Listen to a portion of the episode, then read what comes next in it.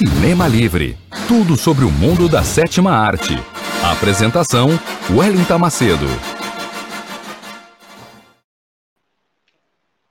E aí, boa noite, ouvintes e internautas da Web Rádio Censura Livre, a voz da classe trabalhadora. Mais uma edição do programa que traz tudo sobre o mundo da sétima arte até vocês, cinéfilos e cinéfilos de plantão com bastidores, notícias, curiosidades, os perfis dos astros estrelas, as histórias dos grandes filmes que marcaram as nossas histórias e a história do mundo do cinema. Programa Cinema Livre, apresentado por mim, o Erin Damasceno, aqui da minha casa, direto de Belém do Pará, com a colaboração na parte operacional do meu querido amigo e camarada Dirley Santos, que está nos bastidores, e também a colaboração de Almi César Filho, que daqui a pouco aparece nos comentários aqui para vocês. Mandem os comentários de vocês para nossa para as nossas redes sociais, né? Vocês que estão sintonizados via Facebook da Web Rádio Censura Livre ou via YouTube, muito obrigada pela audiência de vocês, é muito bom ter vocês aqui no nosso programa. E sextou com o Cinema Livre nessa noite de sexta sexta-feira, feriado religioso para os cristãos do mundo todo, feriado santo, né? Sexta-feira Santa, como é popularmente conhecida, é a sexta-feira da paixão de Jesus Cristo. Nessa noite de 2 de abril de 2021, sextou com o Cinema Livre. Pegue sua pipoca, se ajeite onde você estiver, que o nosso programa vai começar com o nosso já habitual quadro Curtas e as últimas notícias do mundo do cinema. E a primeira notícia do nosso quadro é uma notícia daqui de Belém. Uma notícia sobre um festival muito bacana que está acontecendo, que vai até 5 de abril. É o Sexto FICA, o Festival Internacional de Cinema do Caeté, que tem edição online com mostras, lives e oficinas esse ano de 2021 por conta da pandemia do coronavírus, de acordo com o blog Holofote Virtual, organizado pela jornalista Luciana Medeiros, o sexto Festival Internacional de Cinema do Caeté, o FICA, abriu na última quinta-feira, 25 de março, às 18 horas, com transmissão pelo canal do YouTube do festival e é realizado este ano com o apoio da Lei Aldir Blanc. É, a programação da Lei Aldir Blanc aqui do Pará, né, que é um festival organizado por paraenses. A programação vai até o dia 5 de abril, ou seja, até segunda-feira, e o FICA volta a reunir parceiros como esta apresentadora que vos fala, porque eu estou participando do festival, daqui a pouco eu falo para vocês como, e o festival vai render homenagens e realizar oficinas remotas para o Quilombo América, em Bragança, que é um município daqui do estado do Pará. Lindo, por sinal, com uma das praias mais lindas do Brasil, a praia de Ajuruteua. Vocês que são de fora do Pará, assim que acabar essa pandemia, conheçam Ajuruteua certo? Além disso, tem rodas de conversas, a Mostra Oitava Maravilha, que durou três dias, foi do dia 29 até o dia 31 de março, e reuniu 12 filmes divididos em três dias, como eu disse, com quatro estreias diárias, sempre às 16, 17, 18, 19 horas, só de filmes que já foram premiados ao longo das edições anteriores. Ontem, que foi 1 de abril, começaram as lives em homenagem aos, aos cineastas convidados desse sexto FICA. O José Eugênio Sério Fernandes, que foi homenageado de ontem, a Rosilene Cordeiro, que é uma cineasta paraense, que será homenageada hoje, com a exibição do longa Feitiço, e o Chico Carneiro, que vai ser o homenageado de amanhã, 3 de abril, às 18 horas, com a exibição do filme Quem é Wanda, dirigido por ele e pelo Luiz Girard, que é um super artista daqui da cidade, cantor, compositor, ator. Ele é seguido também, esse, essa homenagem de amanhã vai ser seguida por um debate às 19 horas. Esse debate vai ser mediado por mim e vai ter como convidados, além do Chico Carneiro, o Julião Silva, que é de Cabo Verde, e o Matheus Moura com o Francisco Veil, que é o organizador do FICA tudo pelo canal do FICA no YouTube. Entra lá no YouTube, na, no site do FICA, né? Tá aqui o cartaz aqui. Vocês estão vendo. Amanhã eu vou estar nessa live a partir das 19 horas e vai estar sendo exibido o filme dele às 18 horas no canal do FICA, um Festival Internacional do Cinema do Caeté, que chega à sua sexta edição, um festival super bacana, vocês vão gostar. Confiram lá, certo? Seguindo aqui o nosso quadro Curtas, as últimas notícias do mundo do cinema, vamos conhecer, enfim, os curtas de animação indicados ao Oscar 2021. Sim, gente. O Oscar ele é tão badalado, tão badalado, tem tanta categoria que às vezes a gente esquece de algumas, porque tem categorias que são mais prestigiadas, mais badaladas, né? as pessoas querem saber quem vai ganhar o melhor filme, melhor diretor, melhor ator, melhor atriz, mas e também melhor animação. Mas dentro dessa categoria animação existem os longas de animação que todo mundo conhece, e o favorito é o Soul, o Joey está aqui, né? Só dizendo sim com a cabecinha. E os curtas de animação. São sobre esses que nós vamos falar agora. Sim, porque com informações do portal doméstico, a premiação ao melhor curta de animação do Oscar 2021 não é tão badalada quanto as demais premiações, mas é super disputada e de muita qualidade. Eu adoro, gente. Por isso, o quadro Curtas fala dos curtas que esse ano concorrem à estatueta mais cobiçada do mundo do cinema. Lembrando que, ano passado, quem levou essa estatueta para casa foi aquele curta, aquela animação super bacana, Relove, uma produção super sensível que emocionou ao contar a história da menina Zuri e de seu pai, e que está no YouTube para quem não assistiu ainda. Esse ano, segundo o Portal Doméstica, há produções de quatro países na categoria independentes e de grandes estúdios. Os curtas indicados são Burrow, de Madeleine Serafian, Gênios Lot, de Andrew Merijot, Se Algo Acontecer, Te Amo, de Will McCormack e Michael Govier, que está na Netflix, tem como título original If Anything Happens, I Love You, Gente, é muito lindo esse curta, eu amei. Assistam, tá lá na Netflix. Tem o Ópera, do Eric All, e tem o Yes People, do Gisli Darri Aldorsson. O nome alemão, eu não sei se eu estou pronunciando certo. O título original é de Já Folkio, e a cerimônia do Oscar 2021, que vai ser transmitida no dia 25 de abril, é, vai ser a cerimônia onde a gente vai saber qual desses curtas vai ser o grande vencedor. E ela, diferente de outras premiações que adotaram os modelos 100% digital, bateu o martelo e agora vai ser através de videoconferências e vai ser uma cerimônia híbrida. É, o Oscar será feito no modelo presencial, seguindo medidas sanitárias para evitar o contágio. Gente, não sei como é que eles vão fazer isso.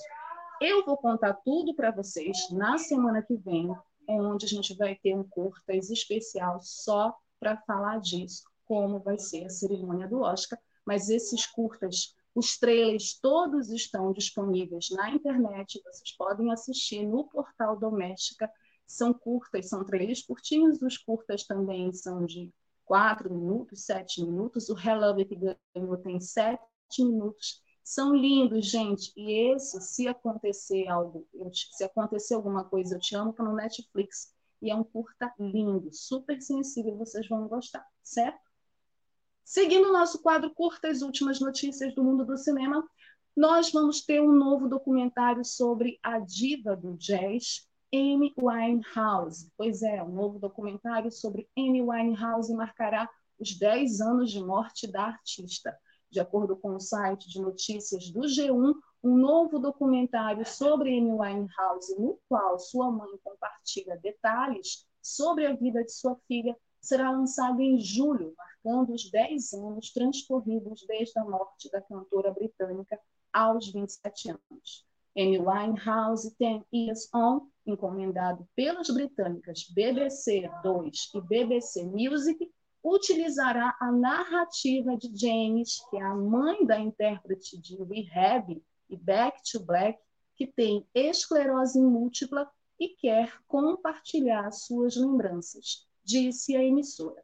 Ainda de acordo com o site G1, James, a mãe de Amy, é descrita pela rede britânica como uma figura próxima de Amy, de quem ainda temos muito a ouvir e cuja versão dos acontecimentos muitas vezes diverge da narrativa que nos foi contada antes.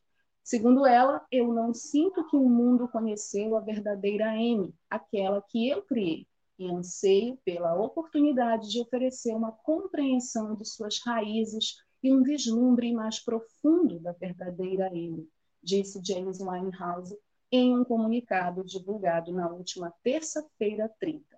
Vencedora do Grammy, a Amy morreu de intoxicação alcoólica em sua casa em Londres em 23 de julho de 2011. Ela morreu cinco dias depois do parto do meu segundo filho. Vocês estão ouvindo vozes, é porque as crianças estão em casa hoje, nesse exato momento. Então, não se espantem, não são vozes de espírito, são vozes de crianças. E eu lembro do dia que a Amy Winehouse morreu, se hoje, porque eu era super fã da Amy, já assisti todos os documentários disponíveis a respeito da vida dela. Acho muito importante ter um documentário que, principalmente, honre o trabalho artístico dela, o talento que ela tinha, né, a memória dela, porque era uma jovem cantora, infelizmente com problemas que poderiam acontecer com qualquer um de nós e que infelizmente sucumbiu a esses problemas. Eu acho que ela merece sim um documentário que faça jus ao talento dela, certo? Vamos ter mais notícias em breve desse documentário e daqui a pouco com certeza vai ter sim biografia sobre a vida dela.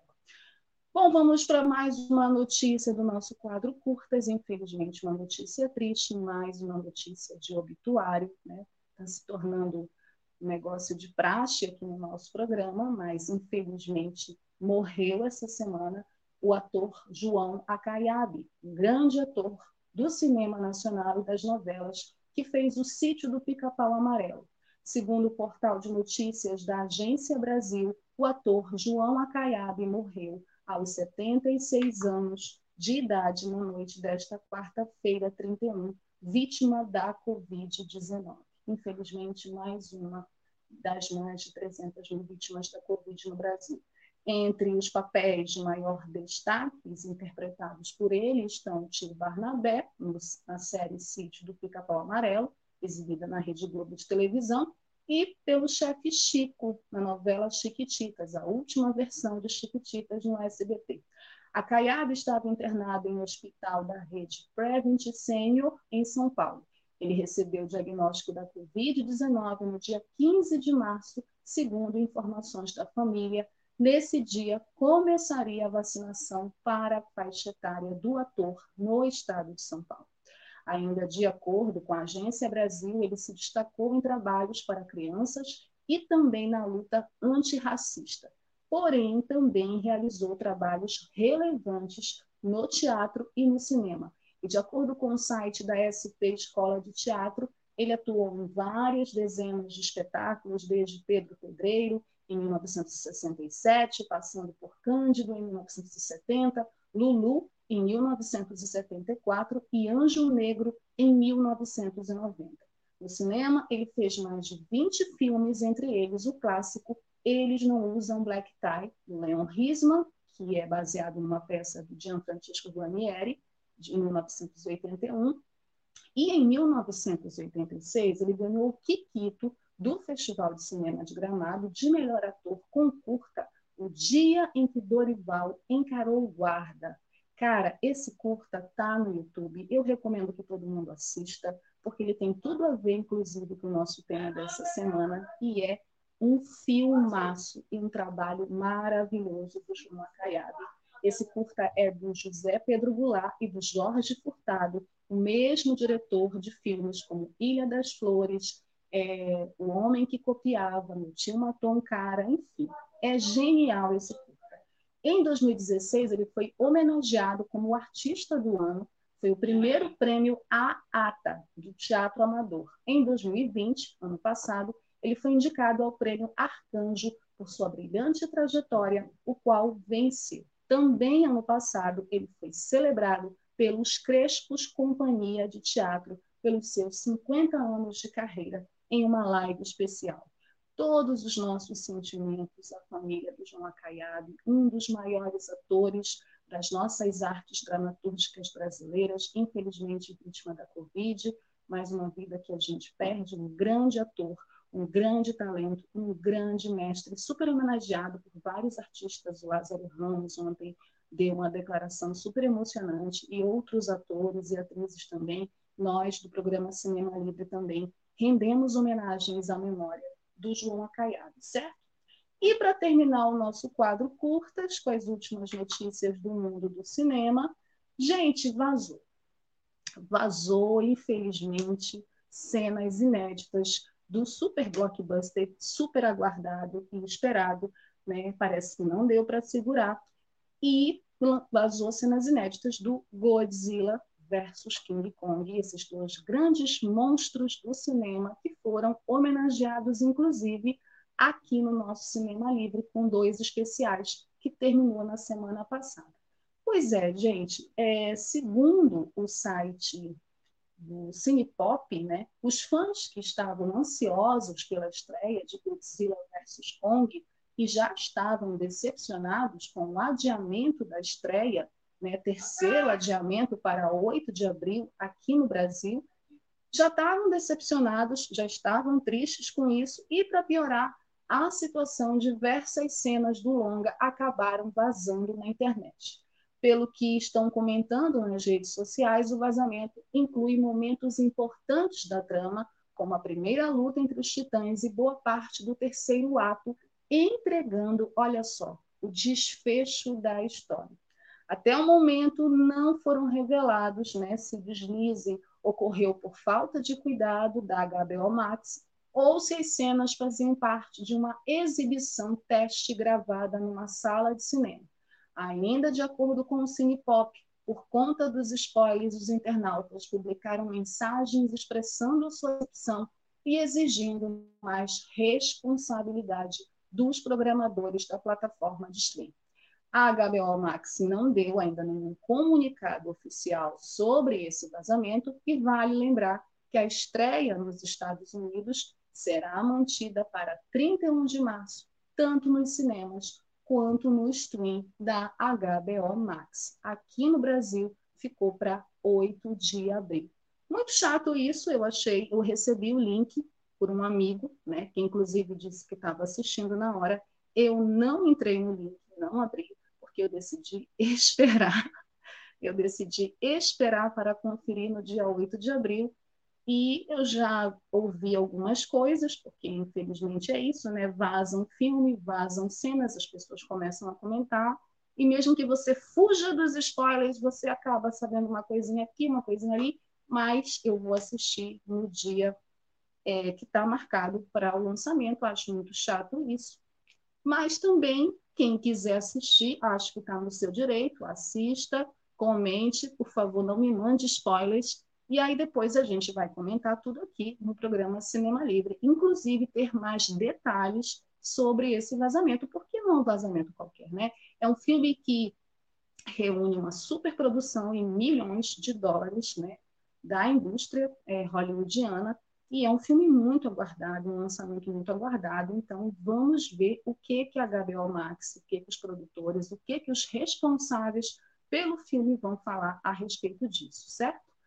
isso também pode ser uma grande jogada de marketing, né? não vamos nos iludir com a indústria cinematográfica. Às vezes eles vazam cenas só para conferir a reação das pessoas. Então, tudo pode ser, tudo é possível nessa história que envolve indústria cinematográfica, indústria hollywoodiana, certo? Agora a gente vai para um rápido break, que a gente vai chamar a campanha aqui da nossa web rádio Censura Livre, e na volta a gente vai ter o tema da semana, mentiras e golpes, a gente vai falar sobre isso nessa semana, e também é, falar sobre um filme muito especial, o ano em que meus pais saíram de férias. Já já. Para manter o projeto da Web Rádio Censura Livre, buscamos apoio financeiro mensal ou doações regulares dos ouvintes, já que não temos anunciantes. Não temos propagandas de empresa e não recebemos recursos de partidos e políticos. Seja um apoiador regular e ouça nosso agradecimento no ar durante a transmissão de nossos programas. Seu apoio é muito importante para nós. E os apoiadores recebem prestação de contas mensal. Temos uma vaquinha virtual permanente. Para apoiar, acesse aqui https dois pontos barra barra apoia.c barra CL Web Rádio. O nosso muito obrigado. Web Rádio Censura Livre, a voz da classe trabalhadora.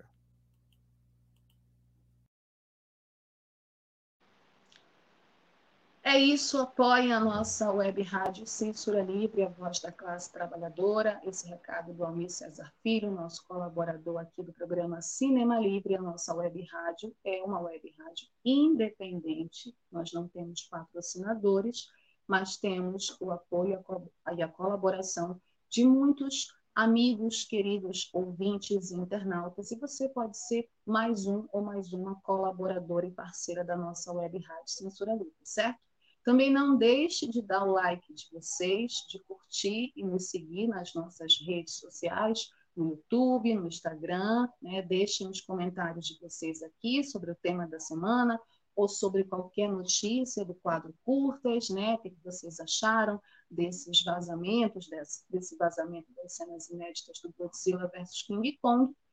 Nós, essa semana, vamos falar sobre mentiras e golpes, mas não esqueçam que nós temos um e-mail do programa, que é o quadro cinemalivre.gmail.com, para vocês mandarem as sugestões de vocês de filmes que vocês gostariam que nós falássemos aqui no programa, temas que vocês gostariam de sugerir, críticas, reclamações, o perfil de algum astro ou estrela, diretor, ator, atriz, produtor, que vocês sejam fãs do cinema, tanto do cinema nacional quanto do cinema internacional, e não é só Hollywood, tá bom?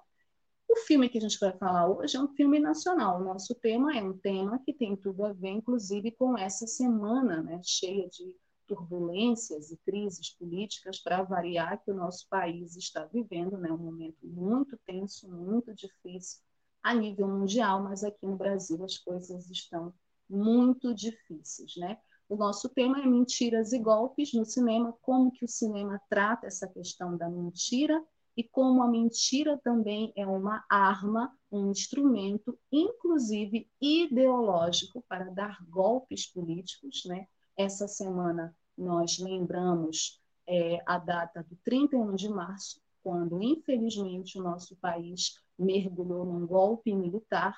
Há 57 anos, o Brasil, no dia 31 de março, mergulhou num golpe militar. E esse golpe durou 21 anos. E também essa semana, ontem, né, foi 1 de abril, dia da mentira, então tem tudo a ver com o tema dessa semana, né? Porque há muitas explicações, inclusive, para o dia da mentira, né? Como é que esse dia foi criado, 1 de abril. Uma dessas explicações está relacionada a uma brincadeira que surgiu na França. E, de acordo com essa teoria, lá por volta do século XVI, o Ano Novo ele era comemorado no dia 25 de março, porque março, inclusive, que terminou agora, é considerado, inclusive, durou, durante muito tempo, foi considerado o calendário astrológico, o ano começava em março. Então, o Ano Novo ele era comemorado no 25 de março. As festas duravam uma semana e iam até o dia 1 de abril. Aí, no ano de 1564, o rei Carlos IX adotou oficialmente o calendário gregoriano, passando o ano novo para o dia 1 de janeiro. Porém, muitos franceses resistiram, não aceitaram a mudança e continuaram seguindo o calendário antigo. Assim, algumas pessoas começaram a fazer brincadeiras e ridicularizar as mudanças, né? ridicularizar aqueles que insistiam em continuar a considerar o seu dia, o primeiro de abril, como o ano novo. Eles eram considerados bobos, pois seguiam algo que era sabido não ser verdadeiro. É por isso, inclusive, que o 1 de abril também é considerado, na Europa, principalmente, como o dia dos bobos. E aí a gente faz uma analogia com o golpe militar no 1 de abril, pós o golpe do 31 de março, né? a noite seguinte, o dia seguinte. Então, é bem interessante isso, porque também o nosso filme vai tratar disso. E o cinema, segundo Rainer Werner Fassbinder, um grande cineasta alemão que fez obras-primas do cinema, ele dizia o seguinte, que o cinema é uma mentira contada num quadro em 24 segundos. Era isso que ele falava. E o filme que nós vamos falar hoje é também sobre mentiras, né? É baseado em fatos reais e numa mentira contada para proteger a vida de uma criança, para proteger a vida de um filho. E esse filme, ele é também contado a partir da perspectiva dessa criança, da perspectiva desse filho, desse filho. O ano em que meus pais saíram de férias, que é o filme da semana, ele é um drama né, brasileiro de 2006, concebido e dirigido pelo grande diretor Karl Hamburger, que muita gente conhece da TV Cultura, das produções infantis maravilhosas né, do Castelo Ratimbu. O Karl Hamburger também escreveu o roteiro do ano em que meus pais saíram de férias, junto com a Adriana Falcão, o Cláudio Galperin, o Braulio Mantovani e a Ana Muilaert. É estrelado pelo, Mai, pelo Michel Joelzas, pelo Germano Raiuti, pela Daniela Piepesiski, Caio Blá, Simone Spoladori e Paulo Altran nos papéis principais. Foi distribuído no Brasil pela Buena Vista International, foi escolhido pelo Ministério da Cultura, na época quando nós tínhamos Ministério da Cultura, para representar o Brasil no Oscar de 2008 de melhor filme estrangeiro. Essa escolha, inclusive, ela foi inesperada na época, pois acreditava-se que Tropa de Elite do José Padilha fosse o escolhido. Eu, desde o início, queria que fosse o ano em que meus pais saíram de férias e fiquei super feliz com a escolha desse filme. Bom, o ano em que meus pais saíram de férias foi um dos nove filmes mais votados pelos membros do Oscar, para vocês terem uma ideia de como ele fez sucesso lá fora porém não conseguiu ficar entre os cinco finalistas a melhor filme estrangeiro. Em novembro de 2015, o filme entrou na lista dos 100 melhores filmes brasileiros da Associação Brasileira de Críticos de Cinema, a Abracim. Bom, o enredo do filme é o seguinte: em 1970, quatro anos após o golpe de Estado e a instalação da ditadura militar, Mauro, que é um garoto de 12 anos que adora futebol e jogo de botão, um dia sua vida muda completamente, já que os seus pais saem de férias de forma inesperada e sem motivo aparente para ele. Na verdade, os pais de Mauro foram obrigados a fugir por serem militantes da esquerda, os quais eram perseguidos pela ditadura militar. E aí por essa razão, decidiram deixá-lo com o avô paterno. Porém, o avô falece no mesmo dia que Mauro chega em São Paulo, o que faz com que Mauro tenha que ficar com Shlomo, um velho judeu solitário que é seu vizinho. Enquanto aguarda um telefonema dos pais, Mauro precisa lidar com a sua nova realidade, que tem momentos de tristeza pela situação em que vive e também de alegria, ao acompanhar o desempenho da seleção brasileira na Copa do Mundo de 1970. Bom, qual é o contexto do filme O Ano em que Meus Pais Saíram de Férias? É um contexto de ditadura militar.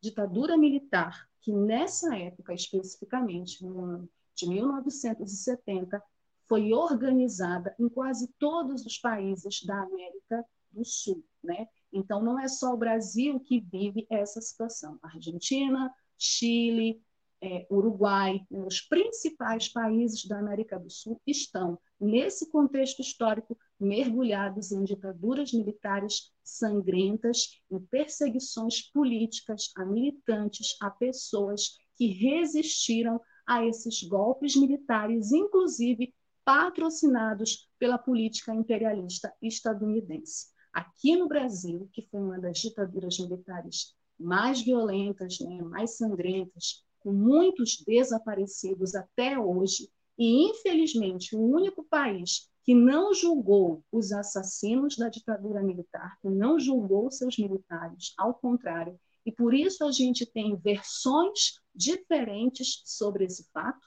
Então, no dia 31 de março, muitos, como eu, como Dirley, como várias outras pessoas, lembraram do golpe militar e muitos, infelizmente, insistem em chamar o golpe militar de revolução. Então, esse contexto de 1970 é um contexto também de uma grande turbulência política no mundo todo, não só por conta da ditadura militar que vivia o Brasil e a América do Sul, mas também porque a gente está num contexto de Guerra Fria. E, paralelo a esse contexto de Guerra Fria, de disputa política ideológica, né? socialismo versus capitalismo, capitalismo versus comunismo, a gente tem a Copa do Mundo, a Copa que reúne várias nações do mundo acontecendo no México e temos o tricampeonato mundial do Brasil. E o Mauro, ele tá, ele começa o filme é, brincando com o jogo de botão que ele tem, que é o brinquedo favorito dele, e ele começa com uma frase muito interessante que dá para fazer umas analogias também muito legais, que ele diz que o pai dele fala para ele que no futebol o goleiro ele é o único que não pode falhar. O goleiro ele é solitário, ele é sozinho e ele é o único que não pode falhar. E aí essa questão do goleiro não falhar é algo que persegue é, a cabecinha do Mauro, essa criança de 12 anos, que não é avisada do que está acontecendo, que assim vai tomando pé da realidade que o cerca aos poucos, né? vai vendo, por exemplo, ele não sabe que os pais são militantes, ele não sabe que os pais estão fugindo para não serem mortos pela ditadura, pelos militares. Né? Então, assim, ele não tem essa consciência ele vai para a casa do avô sem querer ir para a casa do avô, ele não quer ir para a casa do avô, então os pais não explicam muito para ele o que está acontecendo, porque os pais precisam sair imediatamente, né? A Simone Scolabori faz a mãe dele, e ele chega na casa do avô e acontece uma situação inesperada. Né? O avô, que é interpretado pelo grande Paulo Altran, que tem uma participação pequena, mas bem especial no filme, ele acaba falecendo e o Mauro tem que ficar no apartamento sozinho. E nesse, nessa confusão, ele conhece esse vizinho judeu, Shlomo, que é um ator muito carismático, que faz o personagem, é, ao mesmo tempo é ranzinza, mas mostra toda uma preocupação com o garoto, né? faz parte de uma comunidade judaica, que é uma comunidade religiosa, mas que também discute política então, o Cal, ele constrói nesse prédio onde o Mauro vai ficar com esse vizinho, ele constrói um retrato muito pequeno do que é o Brasil, né? da realidade do Brasil multiétnico, miscigenado. Então, a gente tem nesse prédio italianos e judeus que jogam futebol numa analogia direta com a Copa do Mundo que está acontecendo. Tem as crianças que acabam fazendo amizade com Mauro e tem a coleguinha, uma menina, que é muito interessante a figura dela, porque ela é a única menina do grupo e ela é uma menina que manda meio que nos meninos. Então, ela pega dinheiro dos meninos para os meninos verem as mulheres trocando de roupa na loja da mãe dela. Então, essa cena é bem, bem engraçada. Né? Ela acaba tendo uma paixonite pelo Mauro, desenvolvendo uma amizade mais especial com ele.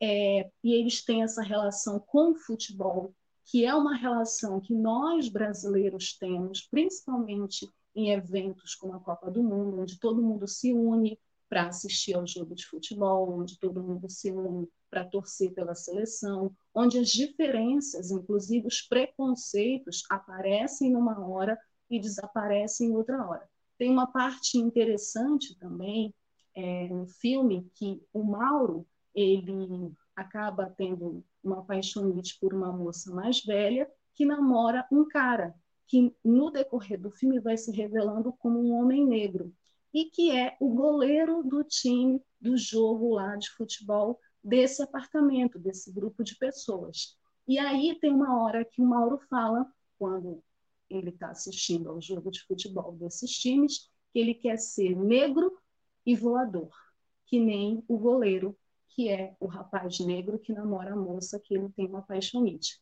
Então é bem interessante também. Tem uma hora também no filme que ele vai falando a ascendência de várias pessoas e quando chega no goleiro ele fala: esse é neto de africano. O Cal em nenhum momento diminui as etnias, né? Então isso também é muito interessante como ele aborda essa relação multiétnica do filme, como ele aborda as diferenças culturais, as diferenças de bairros nessa São Paulo dos anos 70, mergulhada na ditadura militar. E aí, voltando para o contexto histórico do filme, né, os anos 70, eles são, essa década de 70 toda é marcada pela ditadura militar, pela repressão, pela censura, né? É, foram marcados por diversos acontecimentos políticos, né?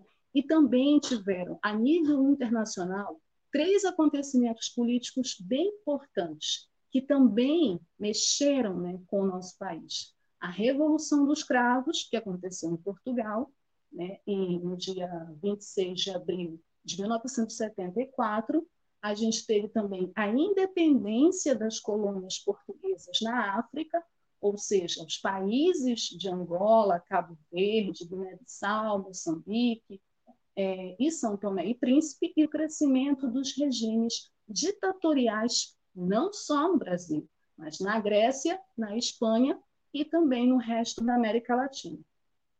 E, ao mesmo tempo que a gente tem esses acontecimentos políticos, a gente tem ainda, né, na parte cultural e social, a questão da liberdade sexual, ainda oriunda dos anos 60.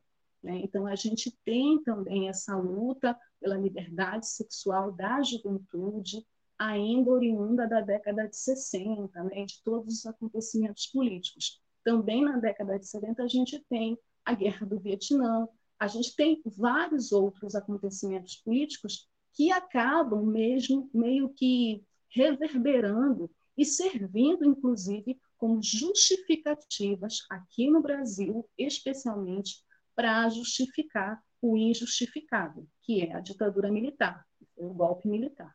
Então, a gente tem é, o Caio Blá no filme, fazendo um militante também, que faz parte da mesma organização que os pais do Mauro, então, também essa relação da militância da esquerda, que foi perseguida, que foi torturada, que teve que se exilar, muitos tiveram que sair do país para continuarem vivos. Então, a situação do golpe militar, que é uma mentira, muitas vezes é, fantasiada de revolução, que a gente está falando de mentiras e golpes, na verdade, é foi uma das maiores atrocidades da história do país.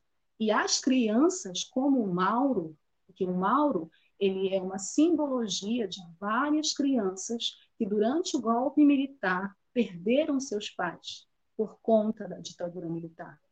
Crianças que inclusive foram torturadas durante a ditadura militar. Crianças que foram levadas para o DOI-CODE para assistirem seus pais e principalmente suas mães serem torturadas. Então o Cal, ele tentou no ano em que meus pais saíram de férias construir um filme que aborde esse, esse drama da forma mais sensível possível, mas a realidade nua e crua está ali. Tem uma hora que o Mauro se depara né, com a tropa dos militares invadindo a sede de uma organização política e prendendo vários militantes. Então, tem uma hora que o Mauro, mesmo criança, não consegue não enxergar essa realidade. O próprio vizinho do Mauro, que toma conta dele, Shlomo, é levado também pelos militares e fica preso durante algumas horas. Então, essa realidade nem as crianças, infelizmente, conseguiram escapar e muitas sofreram na pele as mesmas situações é, cruéis e terríveis que os adultos, em particular aqueles que lutaram, aqueles que resistiram, aqueles que tentaram é, combater esse crime atroz, essa violência absurda que foi o golpe militar.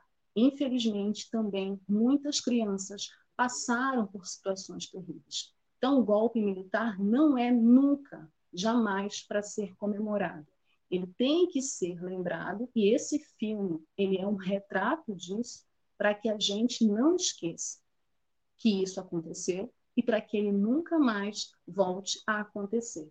Bom, como curiosidade do filme, o roteiro né, de um ano em que meus pais saíram de férias levou quatro anos para ser concluído. Ele foi realizado uma pesquisa, né, e também foi feita uma pesquisa com mais de mil crianças para a seleção dos intérpretes dos personagens pré-adolescentes, dos personagens principais do filme.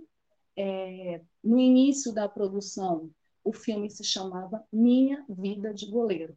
Depois passou a ser o ano em que meus pais saíram de férias. É, ele recebeu muitas críticas positivas e muitos prêmios, tanto a nível nacional quanto a nível internacional. É um filme muito fácil de assistir, está no canal do YouTube, para quem não assistiu. E para quem quiser assistir de novo, eu acho muito bacana rever, porque infelizmente ele dialoga com a nossa realidade. Ainda não conseguimos fechar essa ferida que continua aberta na história do nosso país e que toda hora tem uma ameaça, né, meio que velada, mesmo que seja em tom de brincadeira de 1 de abril, de dia da mentira, toda hora essa ameaça meio que nos ronda, né? de volta da ditadura, de volta do golpe militar. E, e isso não deve nem brincando se pensar. Então, acho que é importante a gente trazer esse tema para o nosso cinema livre, porque o nosso cinema fala muito de ditadura, tem muitos filmes que falam sobre golpes militares, filmes também de outros países da América do Sul, mas nós ainda precisamos nos confrontar de verdade com essa história e resolver de vez essa história que ainda é uma ferida aberta, que sangra muito, principalmente na vida de algumas pessoas diretamente envolvidas com essa triste história e esse triste episódio da nossa história brasileira, certo? Vamos para um rápido intervalo para mais uma campanha da Web Rádio Censura Livre na volta. Tem comentários e a gente vai ter o quadro Dicas com filmes sobre como o cinema já mentiu para a gente. Daqui a pouco.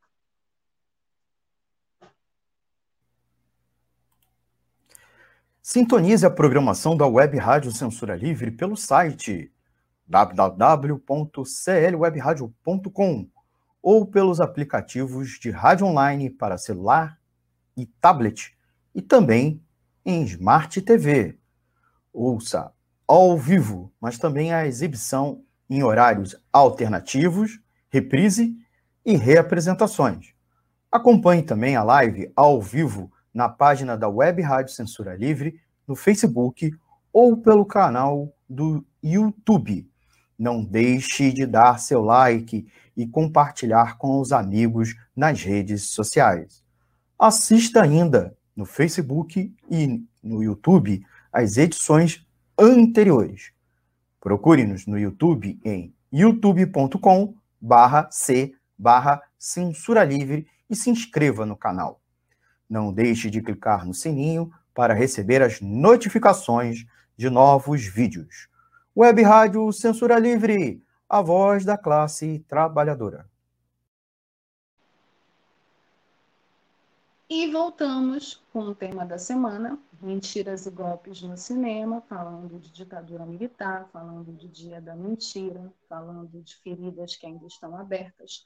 O filme O Ano que Meus Pais Saíram de Férias, que é um filme que eu recomendo para quem ainda não assistiu, assistir, um retrato muito claro, principalmente sobre o olhar sensível de uma criança sobre essa história.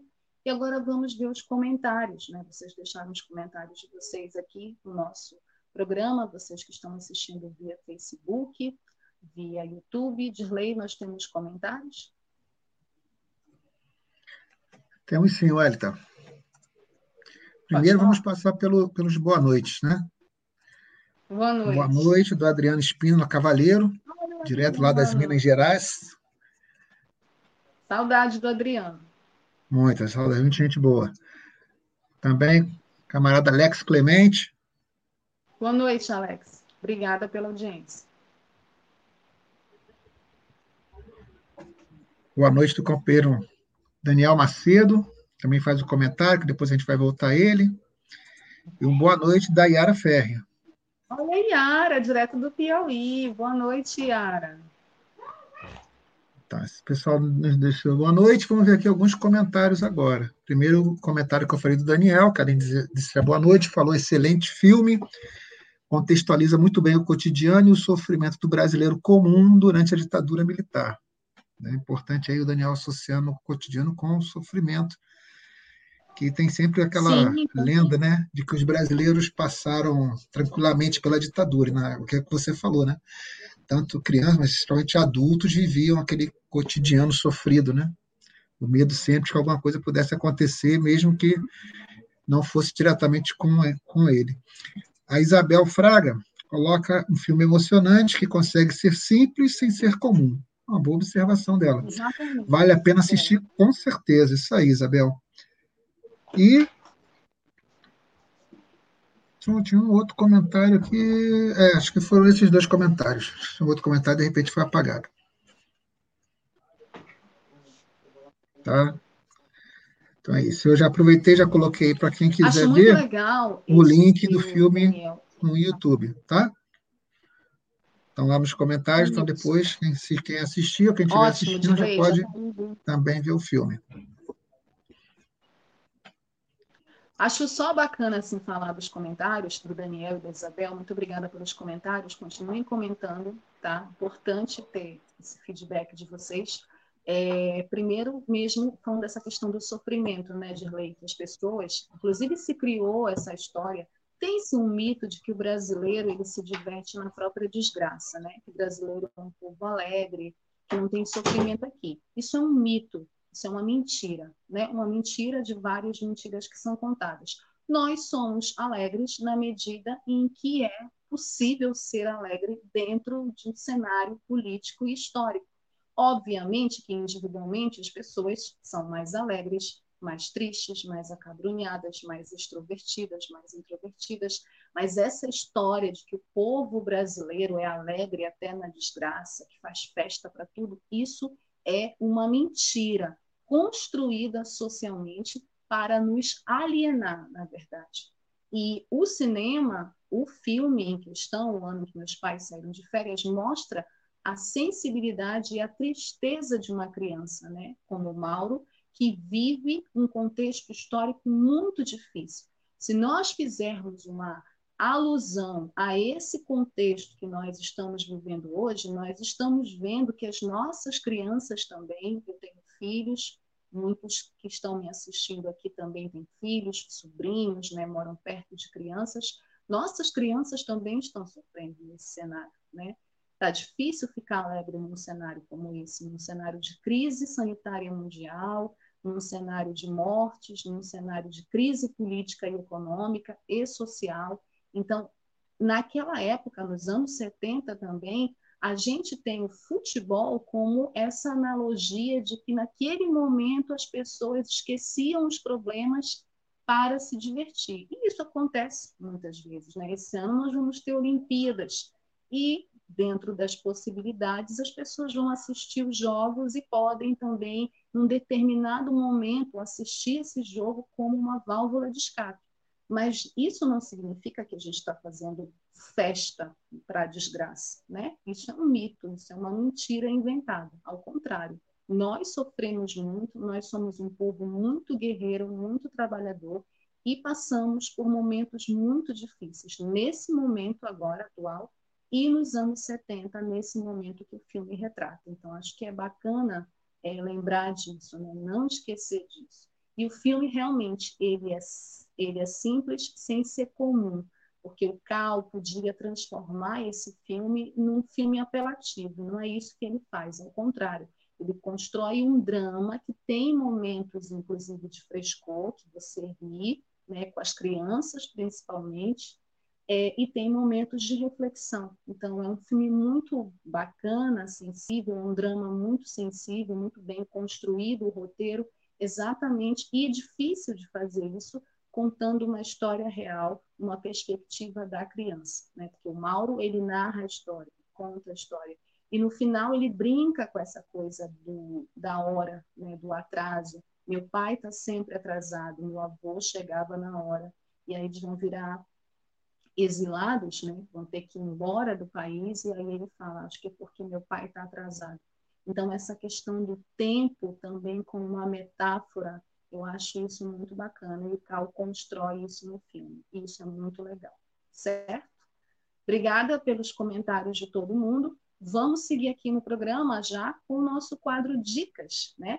Que sempre a gente está aqui apresentando cinco filmes para vocês geralmente relacionados ao tema da semana, já que a gente está em casa, já que a gente não vai sair, né? mesmo que algumas cidades estejam em lockdown, outras nem tanto, é importante ficar em casa, só sair se for extremamente necessário, vamos ficar em casa e assistir filmes.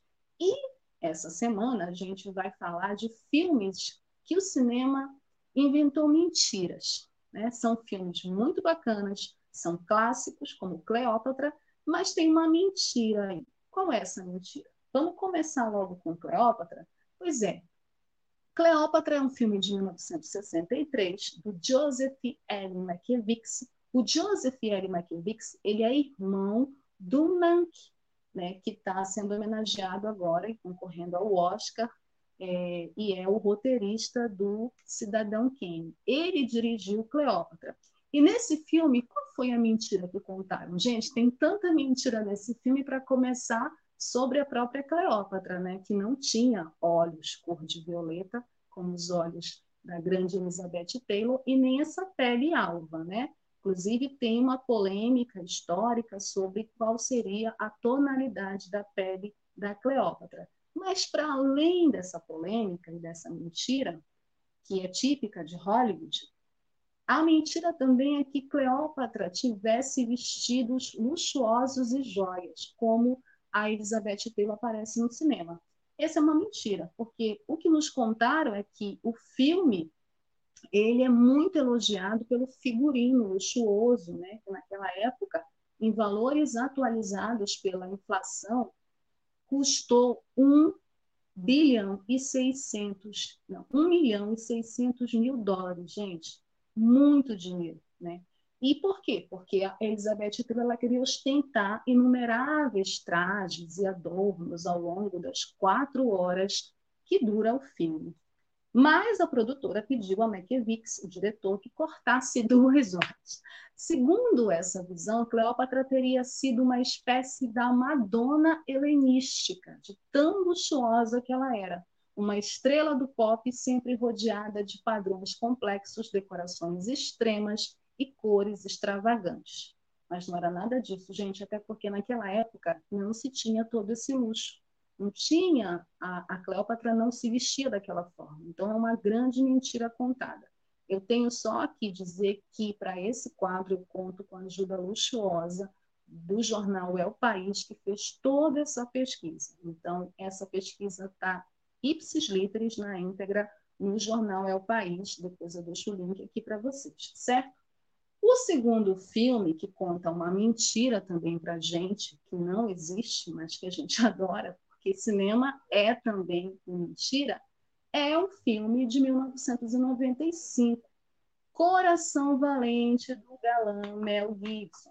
Pois é, o Coração Valente não foi só atuado por ele, mas dirigido pelo Mel Gibson, contou qual mentira? Que William Wallace, herói de coração valente, pintava o rosto de azul. A imagem mais célebre da superprodução histórica Coração Valente, ganhadora de cinco Oscars, é o rosto pintado de azul do seu protagonista, William Wallace. No filme, o Gibson dá vida ao herói escocês do século XIV que lidera a batalha pela independência escocesa contra os ingleses. Mas a verdade é que ele não pintava, gente. Não. É uma inexatidão isso. Ele não pintava o rosto de azul, né? Quem pintava, na verdade, o rosto de azul eram povos considerados é, eram povos indígenas daquela época, os Pictos, o povo que habitou a Escócia durante a invasão romana no ano 47 depois de Cristo. Os pictos eram indígenas que lutaram contra os romanos e pintavam a cara de azul para infundir pavor. Entretanto, os escoceses não pintavam o rosto na Idade Média quando transcorre a trama de Coração Valente.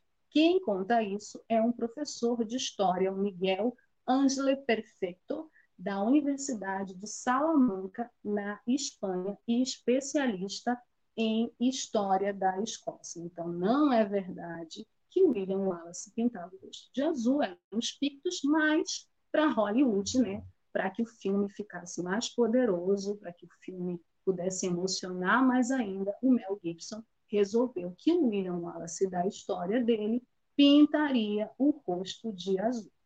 Mas ele não pintava, certo? Bom, continuando aqui com o nosso Mentiras que o Cinema nos contou, o próximo filme, Dirley já pode colocar aí, o computador aqui está falhando, é sobre uma outra mentira contada. Uma animação muito famosa da Disney, né, que foi inclusive indicada a premiações, o Oscar, e que conta uma história real. Anastácia, de 1997, do Don Bluth e do Gary Goldman. Qual foi a mentira que a Anastácia contou? Que a Anastácia tinha sobrevivido à matança que os bolcheviques, gente, assim está escrito, né? Parece horrível isso. Isso tem a ver com a Revolução Russa, né? Mas a mentira que o cinema conta é que a Anastácia teria sobrevivido à matança que os bolcheviques perpetraram contra sua família, os Romanov, né? a família dos czares. E a animação, ela conta, né? porque ela é um musical também, ela centra a vida na filha caçula do czar Nicolau II, a Anastácia. A trama conta que a Anastácia, que era o nome da filha mais nova dos Romanov, sobreviveu à matança cometida pelos revolucionários na noite de 16 para 17 de julho de 1918, durante a Guerra Civil Russa, né, que é, na verdade, todo esse processo da Revolução Russa. Depois do massacre, que acabou com a vida dos seus pais, dos seus quatro irmãos, a Anastácia teria passado alguns anos desaparecida, e aí, nesse tempo, várias jovens que assistiam a animação, né, a estava procurando, várias jovens impostoras se diziam passar pela Anastácia, mas a verdade, gente, é que ela não sobreviveu. O que realmente aconteceu é que a Anastácia morreu junto com a sua família, no mesmo dia. É completamente falso que a Anastácia tinha sobrevivido. A única verdade é que a jovem morreu junto com o resto dos Romanov, e quem afirma isso é o Fernando Camacho, numa entrevista ao El País, ele é professor de História da Universidade Autônoma de Madrid. Inclusive, em 1991, acharam o corpo dela, né? Acharam, na verdade, minto, não foi o corpo, foram os restos mortais da família. Seguindo aqui o nosso último filme, é. Nosso último filme? Não, temos mais um. Mais uma mentira contada onde os fracos não têm vez. Esse super filme que muita gente gosta, que deu o Oscar de melhor ator coadjuvante para o Javier Bardem, ator espanhol, que fez super sucesso com o personagem desse filme. A mentira que contaram, gente, é sobre o barulho, né? o barulho da escopeta usada pelo personagem do Javier Bardem. Né? Ele mata as suas vítimas com uma escopeta que quase não faz barulho graças a um silenciador. E este é um exemplo entre muitos, né, nessas sagas de filmes do James Bond, Missão Impossível, a gente tem essa questão dos efeitos especiais e do barulho das escopetas, né? Porque a mentira que contaram nesse filme é que as pistolas com silenciador praticamente não façam barulho. Na verdade, é o contrário. E aí, é, um especialista em armas vai explicar melhor isso, né? vai dizer o que realmente acontece uma arma de fogo é ruidosa por mais que tenha um silenciador, mesmo que é, ele esteja ali acoplado. Se uma pistola emitir um ruído de 10, em uma escala de 1 a 10, uma pistola com silenciador emite um ruído de 6 sobre 10. Não é nada sutil, distingue-se é, claramente que se trata de um tiro, mas faz barulho. Faz barulho. Então, é, para ficar mais charmoso o personagem, né, para ficar mais charmosa a história e todo o aspecto, né, toda a concepção desse personagem que o Javier Bardem é, fez brilhantemente, é, se contou essa mentira de que ele matava suas vítimas com um silenciador acoplado que não fazia barulho. Mas não é verdade isso, certo? E o nosso último filme sobre mentiras contadas no cinema é sobre uma autobiografia de um astro da música, né? um superstar, Fred Mercury, em Bohemian Rhapsody. Né? No Bohemian Rhapsody, que conta, na verdade, a história do Fred Mercury a partir da criação dessa música, é, a mentira que nos foi contada é que Fred Mercury contava para a banda que ele era soro positivo antes de fazer o show histórico do Live Aid, que foi em 1985. Essa é uma mentira porque, na verdade, o Fred Mercury, quando fez o Live Aid, que foi esse festival para arrecadar doações é, para a África, né, e reuniu vários artistas ingleses, e depois os americanos também fizeram é, outro festival parecido, semelhante, e esse festival foi organizado pelo Boris Geldof, é, ele não tinha nenhum conhecimento com AIDS, ele não tinha nenhum conhecimento que era soro positivo. Na verdade, esse elemento dramático foi acrescentado na história para dar mais emoção à história mesmo. Mas, na verdade, o Fred Mercury só foi descobrir que era soro positivo em 1987, dois anos depois do festival histórico que fez o Queen fazer história né, num show de 20 minutos que parou a Inglaterra e arrecadou milhões de dólares para a campanha Live Nate, certo? Isso não atrapalhou a história do filme, obviamente, né? mas é bom a gente saber as verdades por trás daquilo que os filmes nos mostram, nem sempre uma boa história, nem sempre um roteiro, mesmo que baseado em fatos reais, ele é fiel, principalmente aqueles que são inspirados em fatos reais ou baseados em fatos reais, certo? Bom, e a gente vai seguir aqui, já para o final do nosso programa, com um perfil é, onde a gente vai homenagear essa semana o ator que fez o avô do Mauro no filme O Ano em que Meus Pais Saíram de Férias, né? o Paulo Altran, um grande patrono do teatro, da televisão e do cinema brasileiros. Ele foi um ator brasileiro de teatro, cinema e televisão. Ele nasceu em 7 de setembro de 1922 e faleceu em 12 de outubro de 2007, no ano em que o Leão nasceu.